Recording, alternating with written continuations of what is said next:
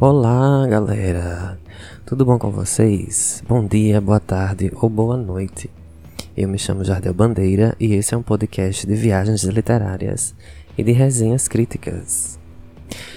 Ah, o nosso escritor de hoje, ou o nosso é, poeta de hoje, artista também, é o Caio Fernando Abreu, certo?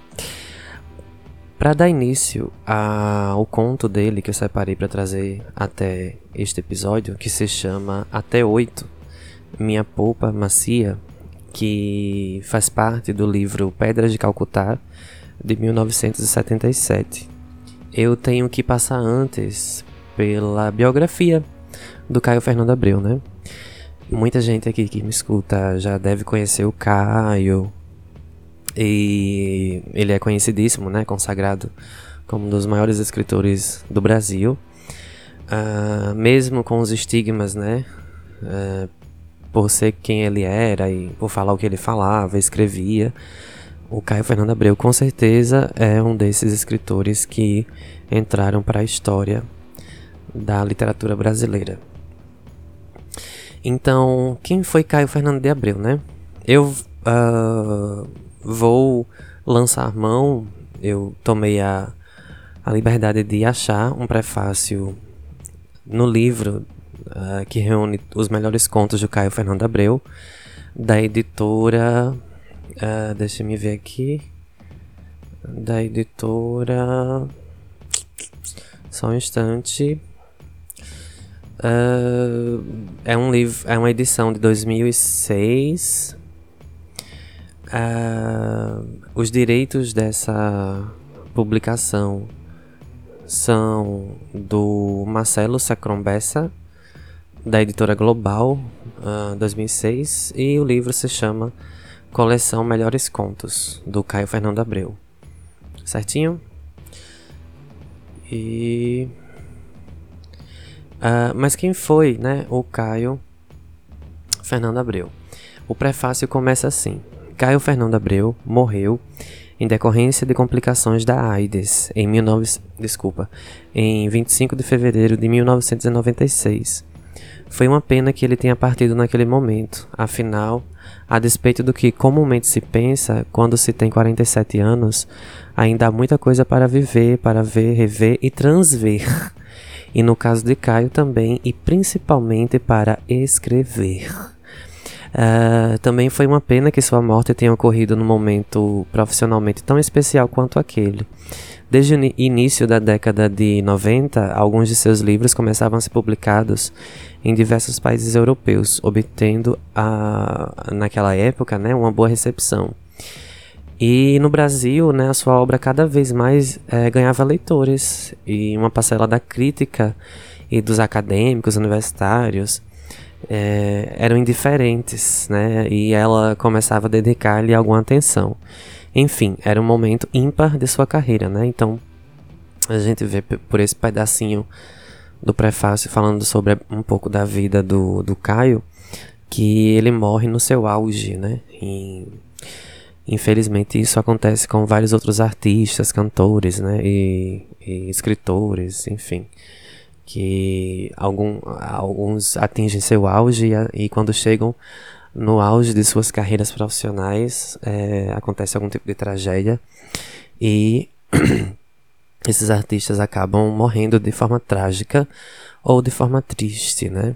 É, hoje eu tô gravando esse episódio dia 7 de 11 de 2021, 7 de novembro de 2021, e há dois dias atrás uh, a, a gente teve a notícia da morte, né, da cantora de sertanejo Marília Mendonça.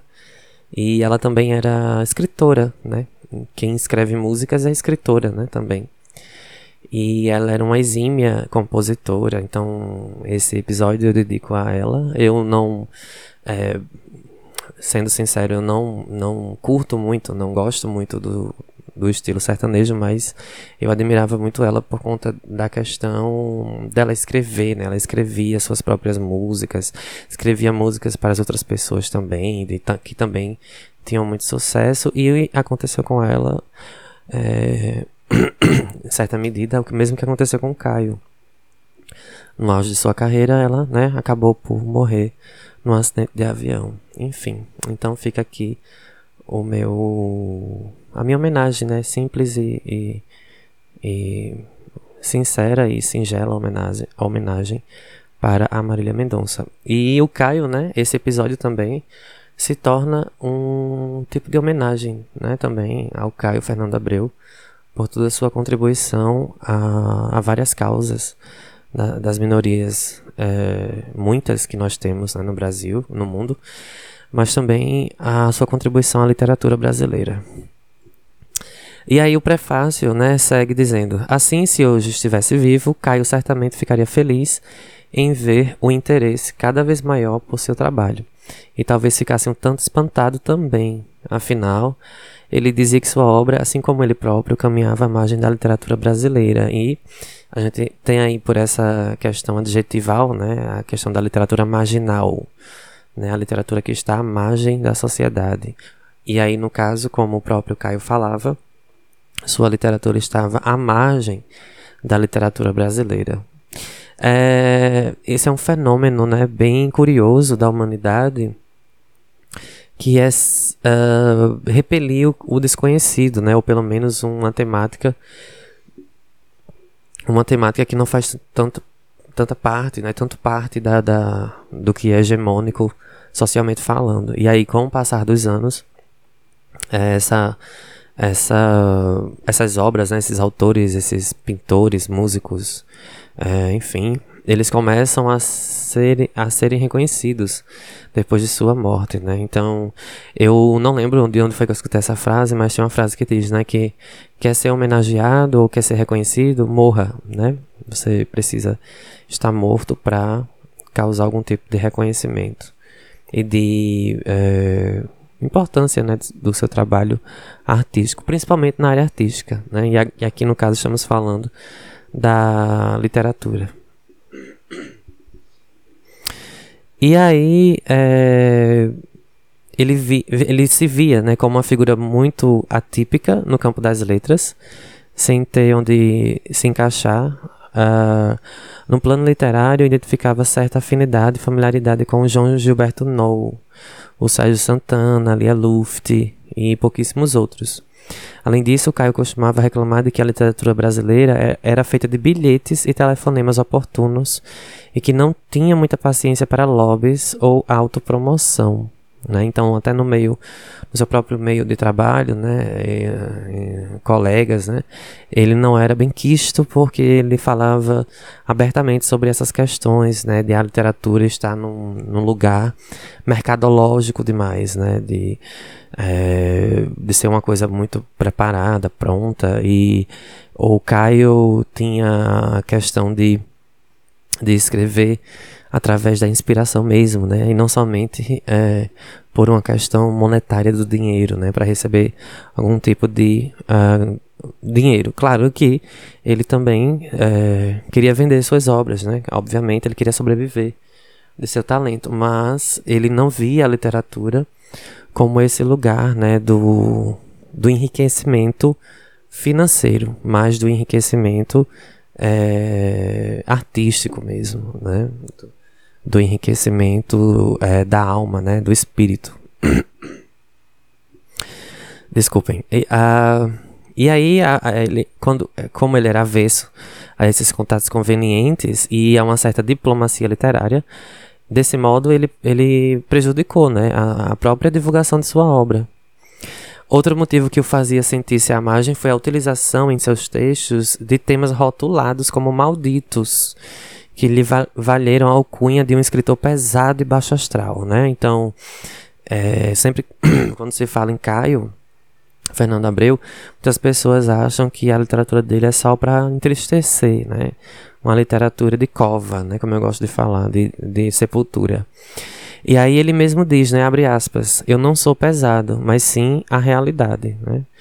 É, mas, mas, ele dizia, né? A realidade é assim, né? A realidade é pesada. E, e ele se parece muito nessa fala com a Clarice Lispector, né? Quando é, naquela última entrevista dela e também na, em toda a sua vida é, literária, né? A Clarice parece, né? Dizer que a realidade é dura, que a vida não é fácil, que a vida é triste, né? Enfim. Uh, e aí ele também falava de rock, ele gostava muito de, de falar sobre rock, astrologia, drogas e sexo. E ele, ele amava a cultura pop, né? A pop culture. Culture. Não sei falar não, tá, gente, em inglês, essa parte. Pop culture. Ele amava a cultura pop. E isso era considerado, né, pela era considerado pela literatura brasileira, né, pelos grandes escritores brasileiros como uma heresia próprio, ao próprio Bra Brasil, a, ao sentido de literatura brasileira. Uh, e aí, eh, ele também, eh, com relação a isso, ele fala outra, outra frase, né? Abre aspas. Na minha obra aparecem coisas que não são consideradas material digno literário. Ele disse isso meses antes de, de falecer, né? De morrer. E, aí ele continua. É, deve ser insuportável para a universidade brasileira, para a crítica brasileira, assumir e lidar com um escritor que confessa, por exemplo, que o trabalho do Cazuza e da Rita Lee influenciou muito mais do que Graciliano Ramos. Isso deve ser insuportável. Isso não é literário. E eu gosto de incorporar o chulo, o não literário. E aí, é, amei nessa parte. E aí, a, essa, essa fala dele, né? Eu amo, eu, eu gosto de incorporar o chulo, né? O que é mais é, abjeto socialmente falando. E aí, seguindo o texto, é, embora a margem Caio foi de fato um homem das letras, fez das palavras seu ganha-pão, ainda que o retorno financeiro fosse escasso, né, pouco. Uh, e sua expressão. Mesmo sem ter concluído um curso universitário, trabalhou desde o fim da década de 1960 como redator e editor por quase toda a sua vida integrou a equipe de alguns importantes jornais e revistas pelo país. Sua produção uh, para a imprensa é vasta. Artigos, reportagens, entrevistas, resenhas, críticas e editoriais. É um material uh, que ainda é bem disperso, né? E, e que futuramente talvez mereça uma pesquisa e uma catalogação. É, e aí, na luta pela sobrevivência, né, Caio também traduziu livros e, quando era necessário redigir, fazia todos os tipos de trabalho freelance. Então, imaginem vocês, né? Ele com certeza deve ter dado aulas de gramática, redação, português, literatura, literatura inglesa, né, brasileira, é, sobre música, enfim. Ele era um polivalente, né? É, a questão né, de ser brasileiro, né? A gente entende essa, essa, essa, esse conceito de polivalentia é, logo quando a gente se, se, se depara com a, a realidade do Brasil. E aí, com o Caio Fernando Abreu não foi diferente, né? Ele teve que se virar em 30 para poder sobreviver, né? Tanto é, fisicamente falando, né? Para comer, ter um lugar para morar, enfim, coisas fundamentais e direitos básicos, né? Da humanidade, dos seres humanos, como também para sobreviver e para é, conseguir que sua literatura não morresse, né? E seus textos sobrevivessem também. Uh, esse esse uh, esse arquivo, né, de, com esse livro, eu vou deixar no, no episódio também, tá? No, no link do, da descrição do episódio. Então, se você quiser pegar esse arquivo, ele tá público, né? Não sei como, como é isso, mas ele tá aqui. Eu abri facilmente na internet, né? Os melhores contos. É uma antologia, né? É uma reunião de vários contos de Caio Fernando. E aí, se vocês quiserem, é só ir lá na descrição do episódio, né? Aqui na descrição do episódio. Se você tiver no Spotify, se você tiver no Google Podcast, se você tiver pelo Apple Podcast, pelo Deezer, enfim, você pode acessar, né, o episódio, ah, você aperta, né, abre, abre o episódio, ou você acessa o, a legenda, né, o texto que vem junto com a capa e a fotinha do, do episódio, desse episódio, e lá vai ter o link de acesso. Aí você clica e tem acesso para esse arquivo. Você pode baixar, ler ele pela internet e pode ver, né, mais, é, é, ler o restante do prefácio. E aí, para terminar essa parte introdutória, É, na literatura, o Caio também foi polivalente, né? Assim como, como eu falei agora. Escreveu narrativa infanto-juvenil, escreveu crônicas, contos, novelas, romances e peças. Entretanto, isso não significa inconstância ou imaturidade artística, ao contrário. Atesta seu hábil manejo da palavra e um bom conhecimento dos gêneros, como confirma o diretor teatral Luiz Arthur Nunes. Seu parceiro na vida e no teatro. Ele não se aventurou na literatura dramática por brincadeira, Caio era um dramaturgo de fato e não um narrador por diletantismo, né? pondo em diálogo suas histórias. Ele sabia e dominava a diferença de gêneros. Mas o Caio mesmo ele é conhecido pelos seus contos, né? Os contos de Caio Fernando são, são textos, é, eu já posso até falar isso, né? Canônicos para mim, consagrados clássicos, né? São textos é, bem, bem viscerais e fortes e densos e cheios de, de profundidade semântica, né? É, são textos maravilhosos, né? Uh, e aí, uh, os, os, contos eram sempre publicados em forma de antologias, em livros. E o nosso conto de hoje, né, como eu tinha falado no início, que se chama Até Oito, Minha Polpa Macia, faz parte de, de um livro de contos. E aí, por sua vez, o livro se chama Pedras de Calcutá. Foi publicado, né, originalmente, a primeira vez em 1977. E é nele que a gente vai se aventurar é, agora.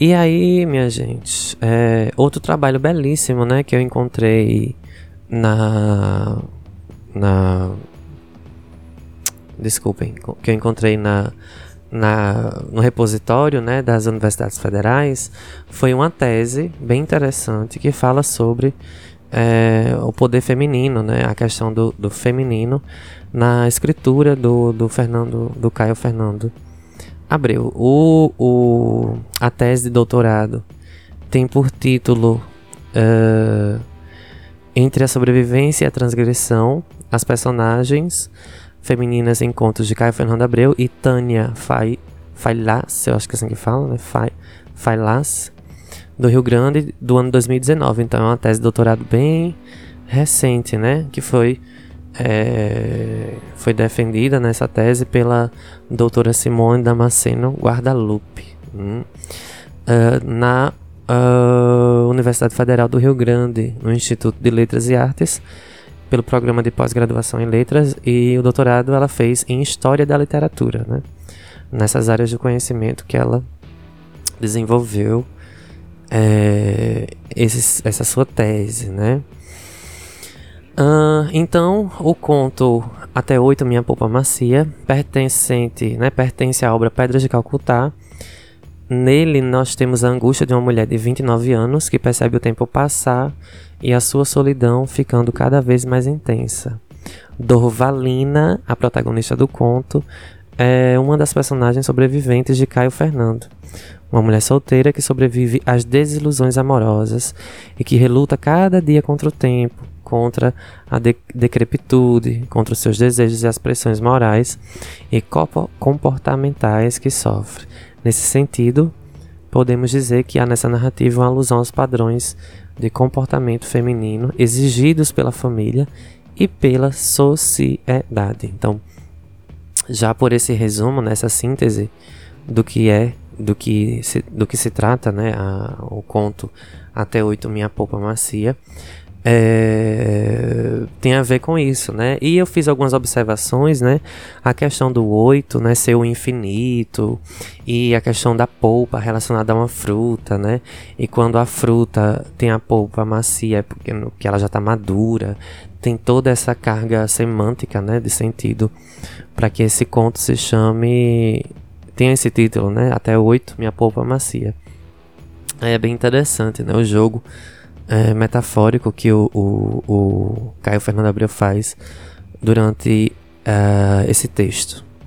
E aí, ao longo do texto, percebe-se a ideia de que somente o amor poderá salvar Dorvalina da solidão e do envelhecimento solitário. Esta espera pela chegada do príncipe uh, entre aspas, né? É advertida pela personagem que declara que até às 8 sua polpa estará macia. A advertência pode estar simbolicamente associada ao conto de fadas e também à finitude de sua beleza e esperança.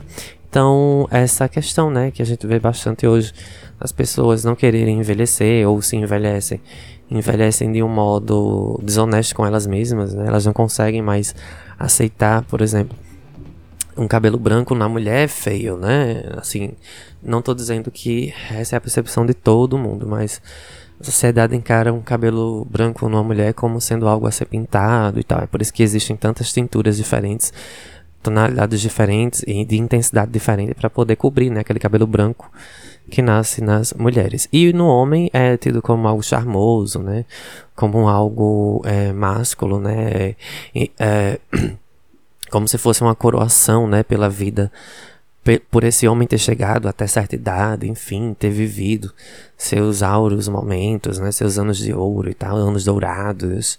E aí tem toda essa questão, né, essa questão misógina, né, e machista também do do homem ter o cabelo branco e ser sempre belo, né, e a mulher ter o cabelo branco e ser comparada a uma bruxa, né, a uma mulher descuidada, enfim, desbotada até, né, já que a gente tá falando de cores. E, e aí a simbologia da polpa, né? Uh, eu já tinha falado para vocês. É, confirma a condição dela, né? Da Dovalina. Essa nossa protagonista, né? Essa nossa personagem é, do Caio. Então a polpa remete ao interior do fruto, que por sua vez é símbolo da abundância dos desejos sexuais, da imortalidade das, da prosperidade, conforme Chevalier e Gerbrandt, eu não sei falar, acho que é Gerbrandt, uh, no seu estudo em 2012, eles falaram né, sobre isso. Que essa questão do símbolo é um símbolo de abundância, a polpa macia é o símbolo também de desejo sexual, também essa questão de, de estar é, em vias de, de cair do pé, né, para ir de encontro uh, de volta à mãe natureza, ao chão, ao solo, a algo criador de novo, né, para que essa fruta ao chão, quando cai ao chão, se apodreça e as sementes consigam, né, é, é, serem germinadas, né, fazendo aí essa alusão a um ato sexual, né, a questão de, de, de entrar no solo, né, de, de adentrar o solo e deixar lá a sua é, semente, né? Também tem essa questão. Questão até mitológica, né? É, para quem escutou o episódio que eu gravei aqui do podcast sobre Caim de Saramago, eu falo lá sobre isso, né? A questão do é, das, da primeira deusa, né? Era a, a, vem da, desde as primeiros, os primeiros agricultores que acreditavam que o ato de, de plantar, né? De fazer a plantação era um ato sexual, né? Porque a mãe natureza estava sendo acessada, aberta, é, manipulada, é, banhada com a água e depois ela germinava, né? Assim como uma, uma, uma mulher, né? Que tem o seu útero saudável, ela também, né? Se, se é, ela desejar, assim, o desejar, ela também pode ser germinada e ela pode germinar uma vida, né? Ela pode gerar uma vida, né? Então tem essa, essa noção também quando se fala em, em fruto, né? Em polpa, no caso do nosso conto de hoje. E também, né, a questão da Dovalina, tá, é, questão dela estar só, também por ela não... É, questão do, de filhos, né, também, também tem essa questão que a mulher elas é, e sim né esse não é meu lugar de fala né enfim mas a gente tá aqui falando de um eu lírico feminino escrito por um homem né mesmo sendo é, gay enfim afeminado mas é, ainda ainda é homem né. E aí é, enfim a polpa macia de Dovalina é o desejo de exercer sua sexualidade livremente, né? Então, é o desejo de prosperar como as demais mulheres, é o desejo de se libertar da voz do pai, né? Entre aspas.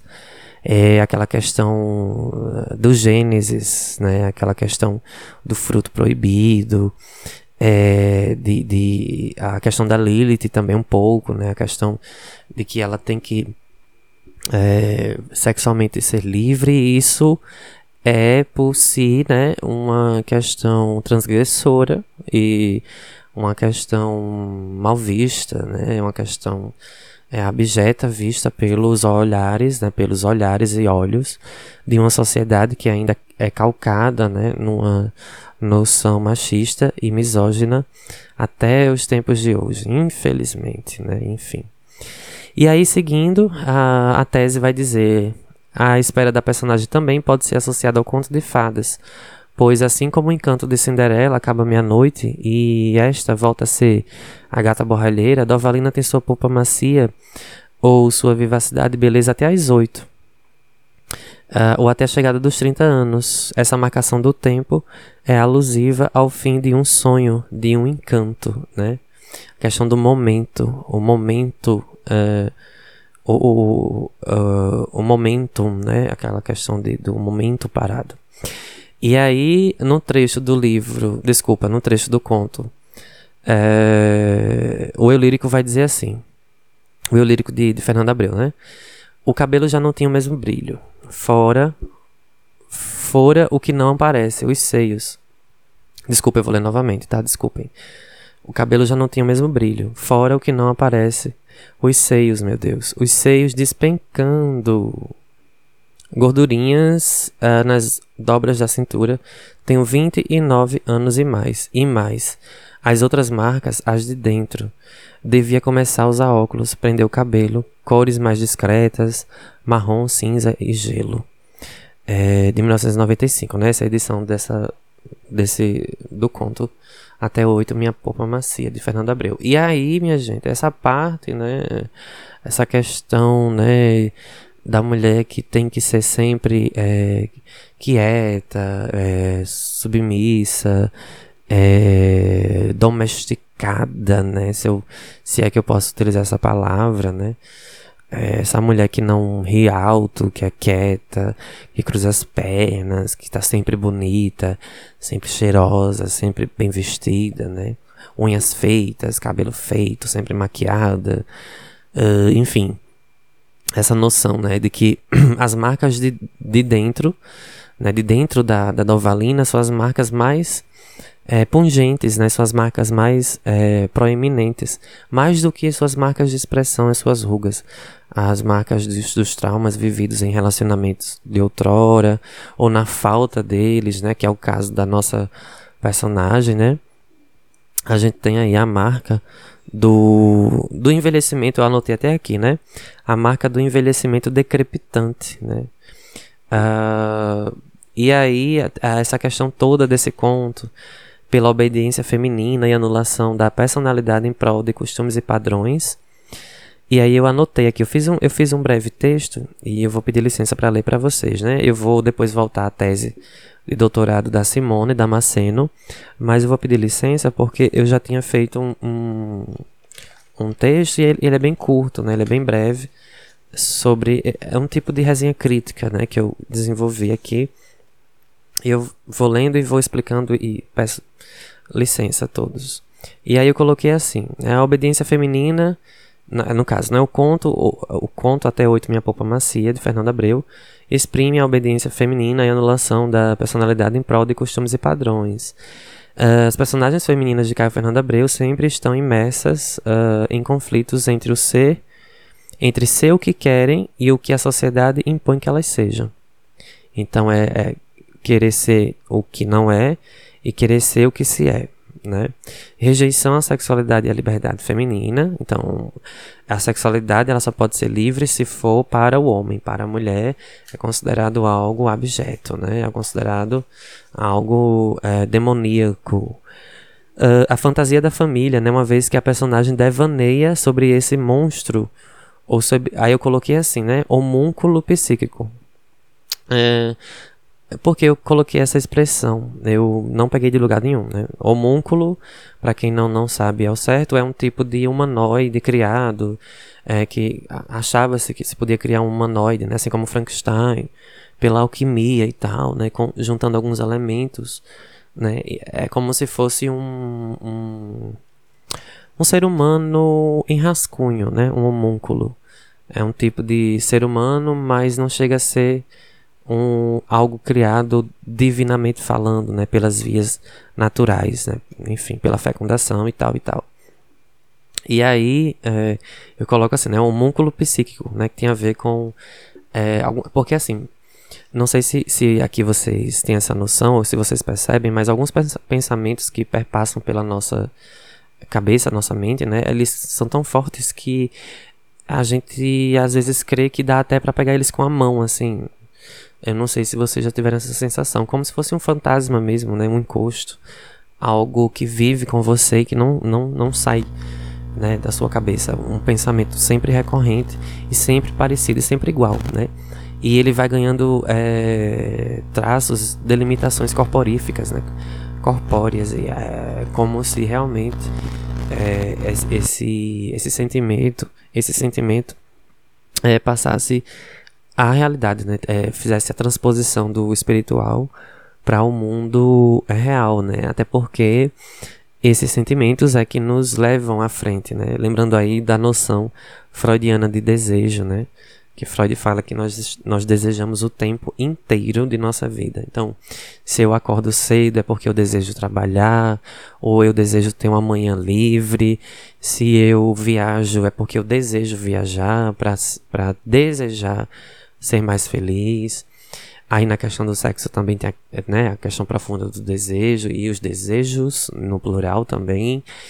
Então, é, esse, é por isso que eu coloco né, a, a fantasia, né, essa fantasia que a, a, sociedade criou da família, e aí na cabeça da Dovalina, ela vem, ela cria esse homúnculo psíquico que a acompanha, né, esse, esse, é como se tivesse algo faltando em sua vida, mas não foi algo colocado por ela mesma, foi algo imposto a essa, a essa mulher, né? Que ela tem que ser mãe para que ela consiga é, atingir a perfeição, né? A perfeição matriarcal, digamos assim, né? Ela tem que ser é, esposa, foi filha, tem que ser esposa, mãe e, enfim, né? Todas as questões sistemáticas que a, que a nossa sociedade subconscientemente ou conscientemente, né, ou seja, veladamente ou não, impõe a todos nós para que sejamos coisas, né, e não pessoas, para que para que tenhamos papéis sociais e não é, tenhamos é, livre escolha das coisas, né, e das dos sentimentos e das sensações. E aí eu também coloco nesse texto, nesse texto que eu escrevi, é, sobre. Eu coloquei ainda assim: angústia de uma mulher de 29 anos, percebendo o tempo passar, onde a solidão vai ficando mais intensa.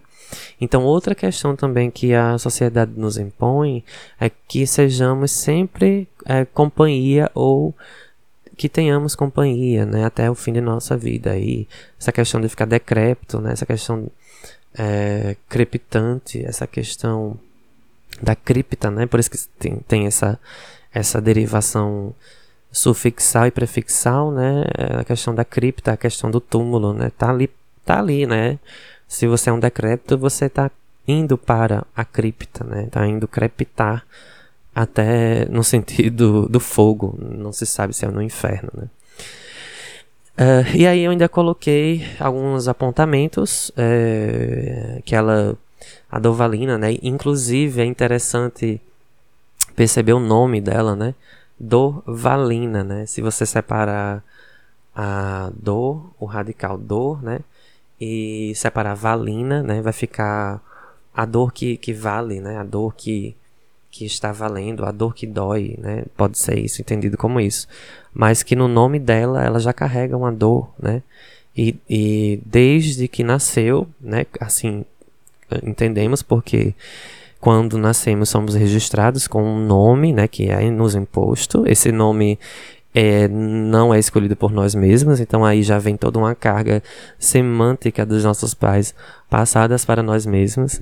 Aí é bem interessante, né? A dor valina, ou seja, é uma vida que foi totalmente baseada em dor, né? É uma dor que que vai valer, né? Até a sua morte e faz lembrar também a questão religiosa, né? Tem uma tem uma uma das santas, uma das nossas senhoras, né? Que são a, Nossas Senhoras são, é, são sempre fazendo alusão à única, né? Na questão católica, apostólica romana. E as santas, cada uma é uma, foi uma mulher diferente, né? Mas, com base nas Nossas Senhoras, por exemplo, existe uma chamada Nossa Senhora das Dores. E aí essa questão da dor, né? Que dores são essas? E é bem interessante para quem tiver interesse pesquisar que é, foram dores que transpassaram a alma a alma da, da, da, da mãe de Jesus e tal, enfim, e ela sempre é retratada naquele momento da pietà, né, quando retiram Cristo da cruz e colocam no seu colo, ela é sempre é retratada ali naquele momento, que é, é como se fosse a dor maior, né, de perder é, não somente o Cristo, mas perder o Filho, né, enfim, e com certeza deve ser a maior dor que uma pessoa pode sentir, é a dor de enterrar o próprio filho, né, enfim. Ah, e aí eu ainda escrevi algumas coisas. Uh, vamos nos encaminhando para o fim, tá? Eu espero que esse episódio seja mais breve. Mas eu espero que ele tenha sido mais. Não mais, mas espero que ele tenha sido bom e, e profícuo, né? Pra, sei lá, né? Pra ver se uh, você entende, né? Você que me escuta agora. É, se você está ouvindo para estudar, né, que você tenha aproveitado alguma coisa do que eu falei aqui. E aí, seguindo, a gente tem algumas coisas para falar, mas é só para avisar que provavelmente esse episódio não vai passar mais do que uma hora, né? É bom para quem não gosta de escutar episódios muito, muito grandes, né? Mas enfim. E aí, eu ainda anotei que tem a questão da fantasia de uma mulher pacata, obediente e quase assexuada, eu coloquei assim, né? É aquela questão, da, como eu falei anteriormente, é a questão daquela mulher que é quase uma estátua, né? Ela tá ali somente, parece até uma boneca sexual, né? De, de plástico, ela tem que ficar inerte, parada, não pode reclamar de nada e, e no momento que ela for chamada, ela tem que comparecer, né? Enfim. E aí também tem a questão da vontade de extravasar as emoções do interior para o exterior, né? Para a rua, para os homens e para o mundo. A Dovalina ela tem essa essa esse interdito, essa interdição, né, moral de não é, estar presente no mundo. Ela sempre vai estar é, nesse interdito entre ela e o, o, obstáculo é, que a separa do, do, do, do mundo, né, e de suas é, sensações, de seus quereres, do seu querer, né? Enfim, lembrando aqui a, a, a fala do, do Lacan, né? Do, da questão do, do que quer uma mulher, né? A questão do, do não entender, né? Mulher, né? De não achar que existe mulher, mas sim que existe, existem mulheres, né? Porque as sensações e os desejos são imensos e inesgotáveis. E aí eu tinha notado alguma coisa, né, sobre o texto do Freud, que fala sobre entrando nesse campo do querer, do do quase ser ou do querer ser, né, essa questão do sonho, tem muito da fantasia e da arte, né? Um texto do Freud, né, que ele fala que segundo ele segundo ele mesmo, perdão, segundo ele, as fantasias provavelmente é, devolvem, é, devem ter sofrido repressão para que elas se manifestem nos sonhos. Então é isso que a, a, a Dovalina faz, né, na sua história.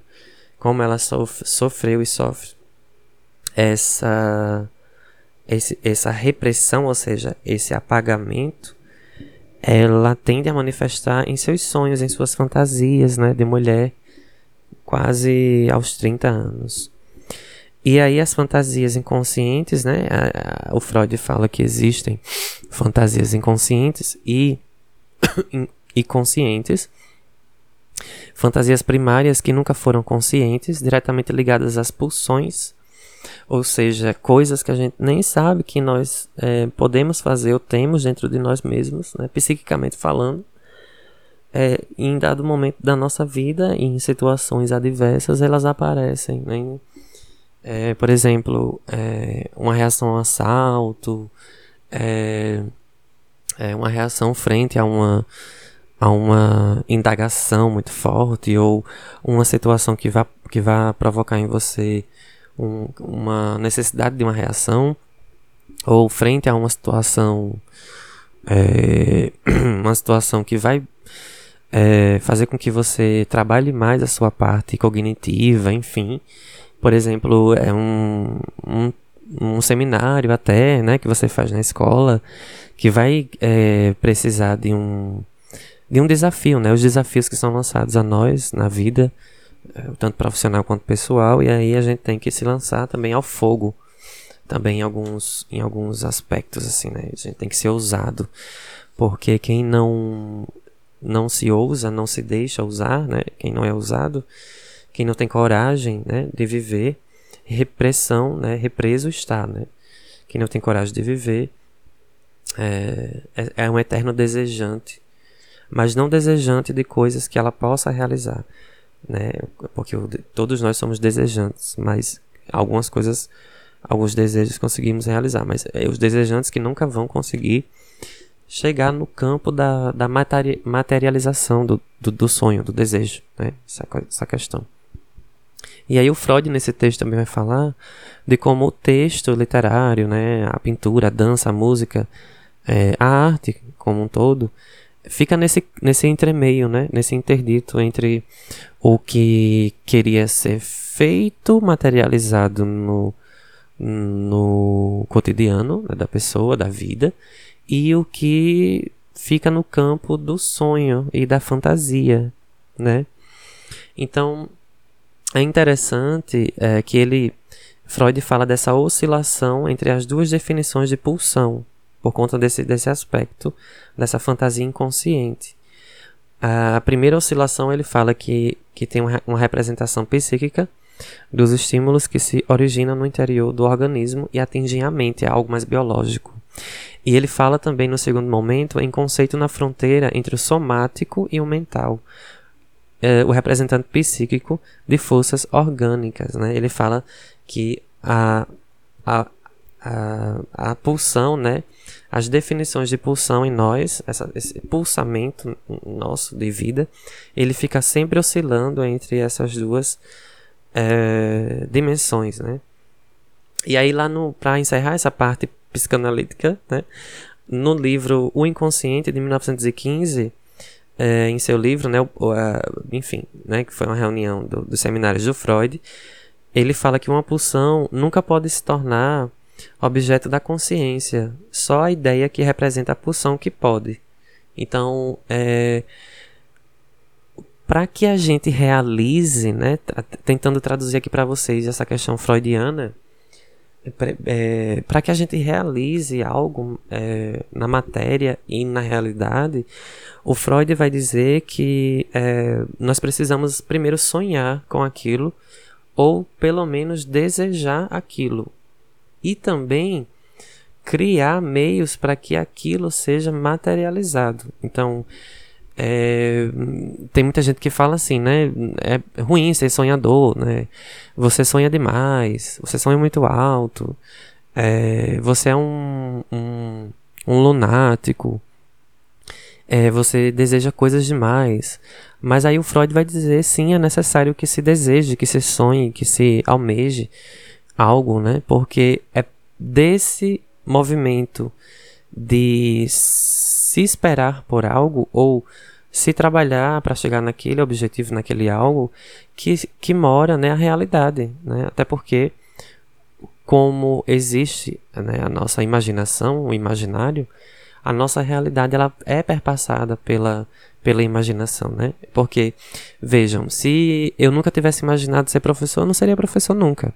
Se um médico nunca tivesse sido imaginado um dia na vida sendo um médico, né, com jaleco e tudo mais, ele nunca seria um médico, né, porque essa vontade, esse desejo, aí a gente volta para o campo do desejo, né, assim como a Dorvalina tem esses desejos no conto.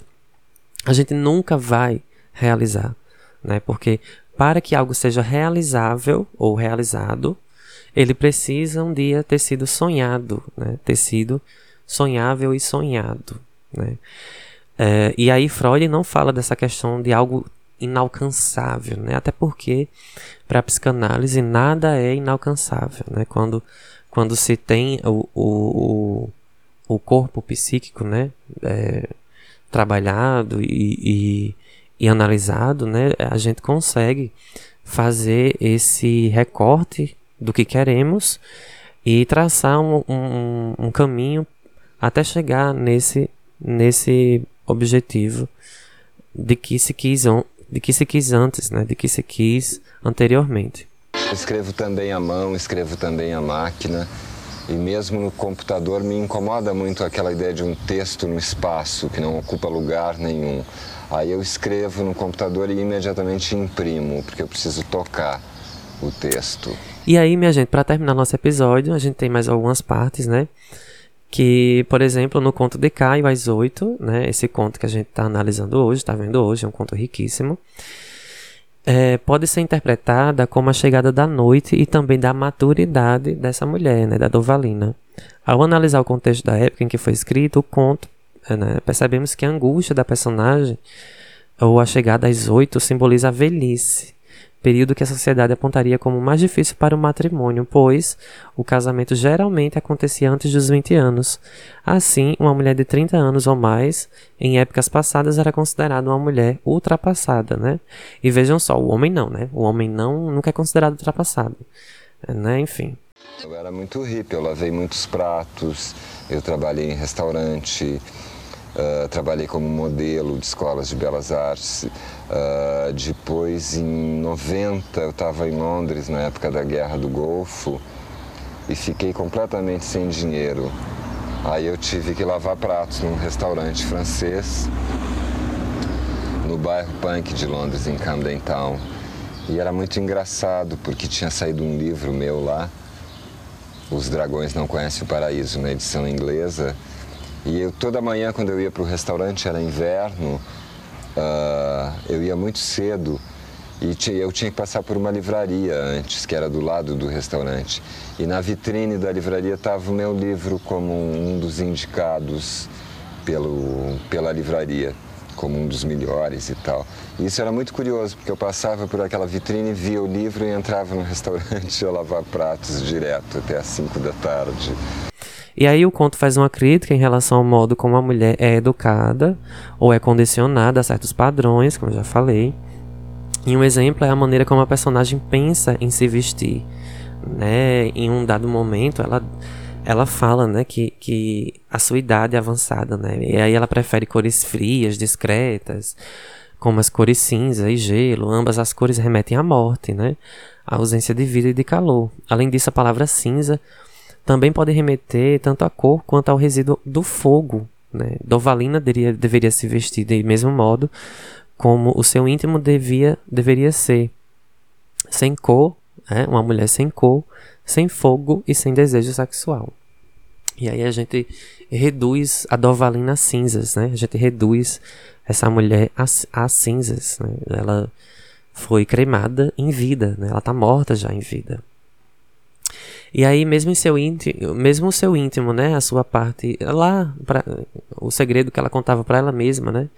Quando ela ia dormir, enfim, enfim, quando ela estava sozinha com ela mesma, seus pensamentos, é, essa parte, né, enfim, positória, advertia ela para se vestir de maneira discreta, para prender os cabelos e usar roupas de cinza ou cor de gelo.